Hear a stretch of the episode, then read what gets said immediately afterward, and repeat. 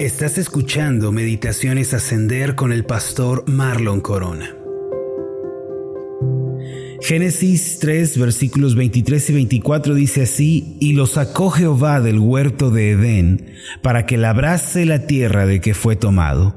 Echó pues fuera al hombre y puso al oriente del huerto de Edén querubines y una espada encendida que se revolvía por todos lados para guardar el camino del árbol de la vida. Quizá uno de los pasajes más tristes y desoladores de toda la Biblia sea este, Génesis 3, 23 y 24, que dice, y lo sacó Jehová del huerto de Edén, para que labrase la tierra de que fue tomado. Echó pues fuera al hombre.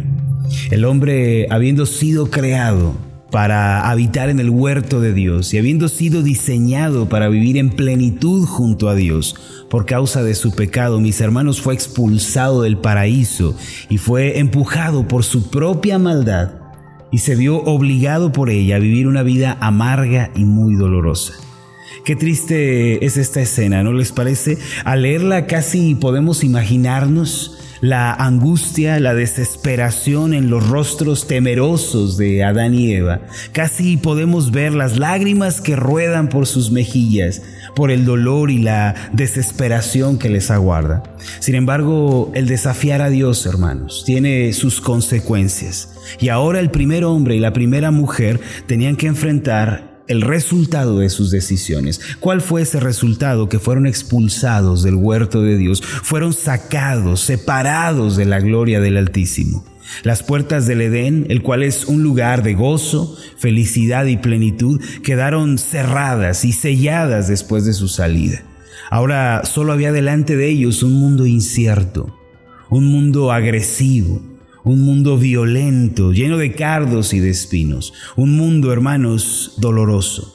¿Qué les esperaba a Adán y a Eva? ¿Qué les esperaba a los seres humanos? Y de eso es de lo que quiero hablar con ustedes el día de hoy. Alguien dijo una vez que de la misma forma como el frío es la ausencia del calor y la oscuridad es la ausencia de la luz, así también la maldad y la decadencia es la ausencia de Dios en el corazón de los hombres.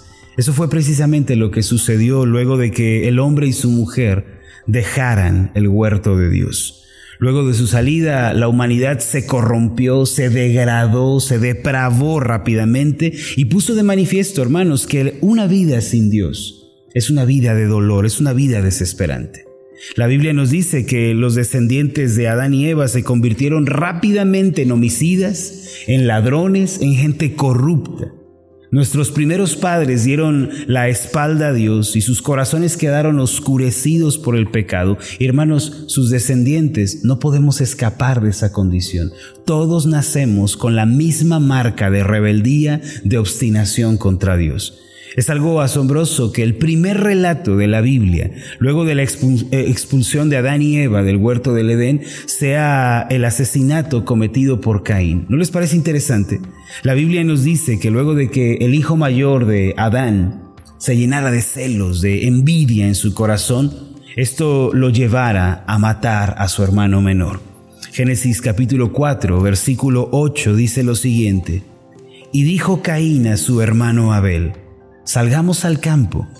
Y aconteció que estando ellos en el campo, Caín se levantó contra su hermano Abel y lo mató. Cualquiera pensaría, ¿no?, que el homicidio fue algo que a los seres humanos les tomó tiempo idear, planear y llevar a cabo, pero la primera generación de hombres, los primeros hijos de Adán y Eva, rápidamente se degradaron y cometieron actos terribles. Caín mata a su hermano menor como resultado de la envidia nada más, como resultado de ese corazón oscurecido. Y hermanos, esto es lo que sucede cuando los hombres dejan a Dios. Si los seres humanos se apartan de Dios, solo van a encontrar corrupción, violencia, van a generar guerra, destrucción y además van a aparecer la amargura, van a aparecer la depresión, la soledad en el corazón y no van a dejar de crecer, como no deja de crecer la hierba mala, así estas cosas van a aparecer una y otra vez en el corazón de los hombres. Jeremías capítulo 2, versículo 19, en la nueva traducción viviente, dice al respecto de esto algo muy importante. Tu perversidad traerá su propio castigo. El haberte alejado de mí te avergonzará. Verás qué malo y amargo es abandonar al Señor tu Dios y no temerle. Yo el Señor, el Señor de los ejércitos celestiales, he hablado. Mire, quiero que contemple esta imagen. Los hombres sin Dios están perdidos y se descomponen. Pierden la sensibilidad hacia lo bueno y comienzan a normalizar la maldad y la perversión.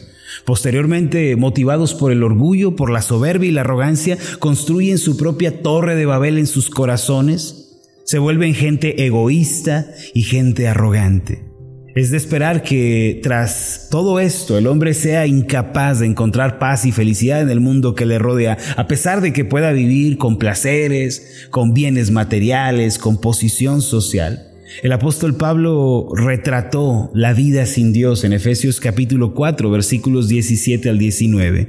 Así que les digo esto y les insisto en el Señor, no vivan más con pensamientos frívolos como los paganos. A causa de la ignorancia que los domina y por la dureza de su corazón, estos tienen oscurecido el entendimiento y están alejados de la vida que proviene de Dios. Han perdido toda vergüenza y se han entregado a la inmoralidad y no se sacian de cometer toda clase de actos indecentes. Como podemos ver, hermano, el corazón del hombre que vive sin Dios es un corazón endurecido, oscurecido completamente. Ha perdido toda sensibilidad y ahora se dedica al pecado, a su propia satisfacción. Ya no tiene amor ni compasión verdadero por los demás. Y esto es lo que ha ocurrido luego de que Adán y Eva dejaron el Edén. Pero a pesar de lo oscuro que es esta escena, lo terrible que es la condición de los seres humanos, quiero decirles que la historia no termina allí. Es cierto que los seres humanos están corrompidos, están llevando vidas dolorosas desde la época de Adán hasta nuestros días. Y ante esta realidad es posible que nos preguntemos nosotros, bueno, ¿puede alguien llegar a amar a este tipo de personas? ¿Puede alguien amar al hombre extraviado? ¿Puede alguien interesarse y pagar un alto precio por esta clase de seres humanos? Puede que nos preguntemos, ¿podría alguien meter su mano en el lodo del muladar para sacarlo de su condición tan desesperante? La Biblia nos dice, hermano, que sí, que sí hay alguien que puede amar a esta clase de seres, que si hay alguien que puede amar a esta clase de personas, aunque para nosotros sea algo descabellado y nosotros diríamos yo no pagaría nada por alguien así, yo no haría nada por alguien así, la palabra de Dios nos responde hermano que Dios ha amado a los hombres pecadores, a los hombres caídos y corruptos, ha hecho todo lo necesario para que ellos puedan ser limpiados de sus maldades, puedan ser reconciliados con Él y entonces recobren la paz. Quiero presentarles entonces, hermanos, al Dios de la Biblia, pero a través de un texto en particular. Romanos capítulo 5, versículo 8, dice lo siguiente.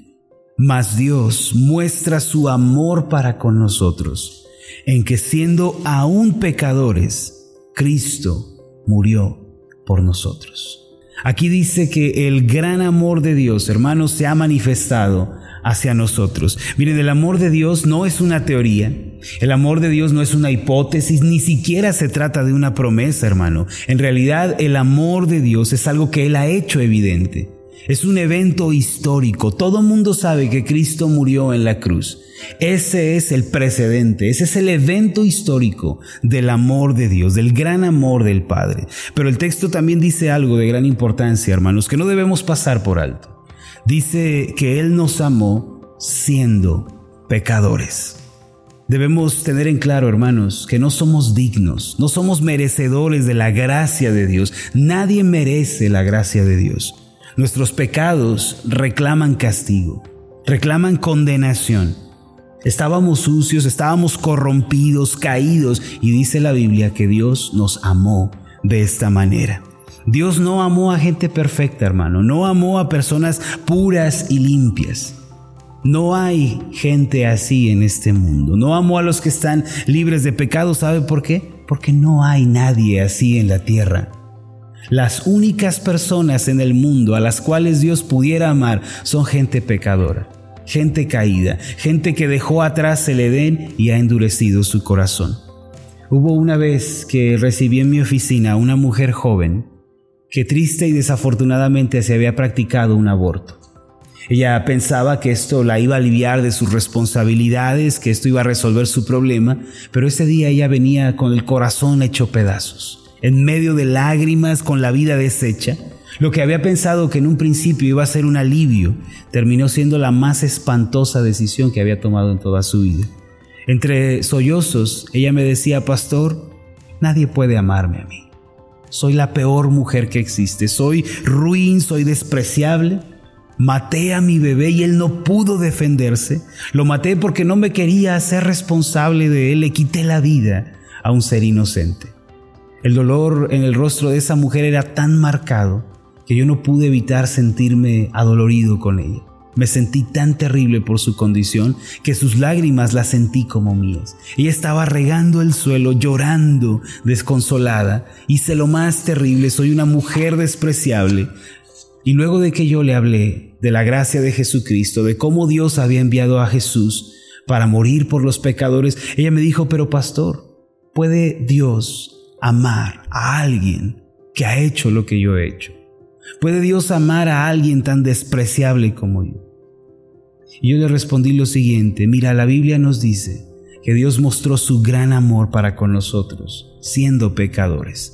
Dios te ama, le dije, y te perdona si tú te arrepientes, porque no hay otro tipo de personas a las que Dios pueda amar en este mundo. Dios no ama a los perfectos, Dios no ama a los justos, a los limpios, a los santos. ¿Saben por qué? Porque no hay gente así en este mundo.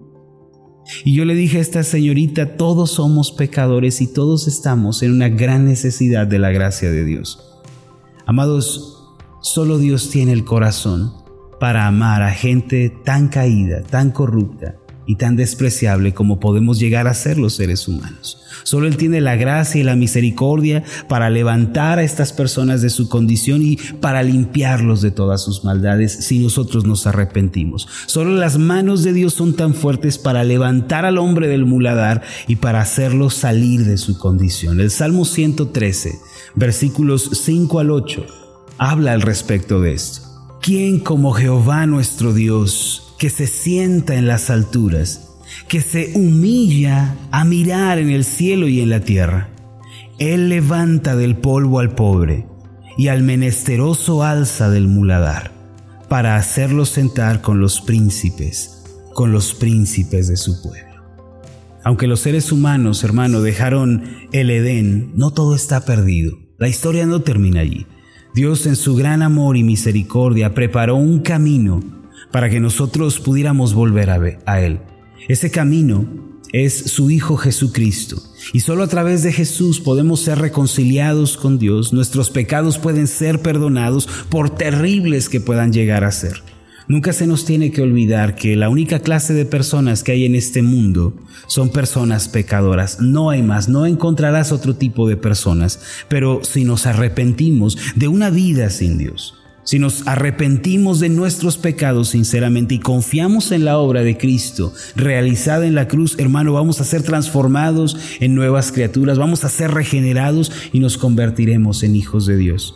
Miren, estoy seguro que al igual que yo, ustedes desean regresar al Edén, a ese lugar de dulce comunión con el Padre Celestial. Pero Dios ha preparado algo más asombroso que el Edén. El lugar al que regresamos no es solamente el Edén, hay algo más asombroso que esto, una bendición mayor que el Edén cuando nosotros nos rendimos ante el Señor.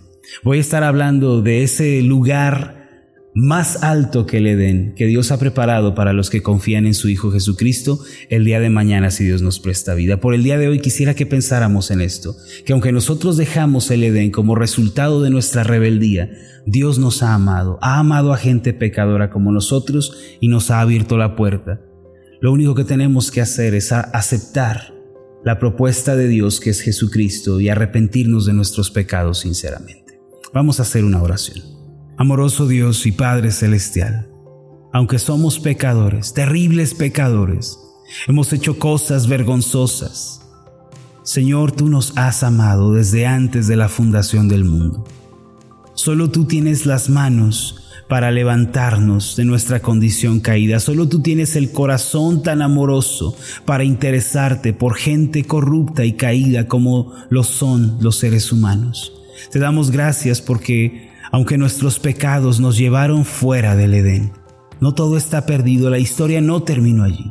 Tú mostraste tu gran amor e interés por los seres humanos cuando Cristo murió en la cruz. Tú mostraste compasión infinita, gracias sin límites, al enviar a tu Hijo Jesucristo. Ayúdanos a aceptar esa obra en nuestro corazón, creerla con todo nuestro ser. Y también ayúdanos a arrepentirnos de nuestros pecados y volvernos de todo corazón a ti. Señor, que hoy podamos empezar una nueva vida, un nuevo caminar contigo considerándote solo a ti. En el nombre de Jesús. Amén y amén. Hola, ¿qué tal? Mi nombre es Marlon Corona y ha sido un placer enorme estar contigo en esta meditación. Mi oración es que tú seas prosperado en todas las cosas y que tengas salud así como prospera tu alma. Puedes encontrarnos en nuestra página de Facebook como Ascender. Escríbenos un mensaje y cuéntanos cuál ha sido tu experiencia con las meditaciones Ascender. Hasta la próxima.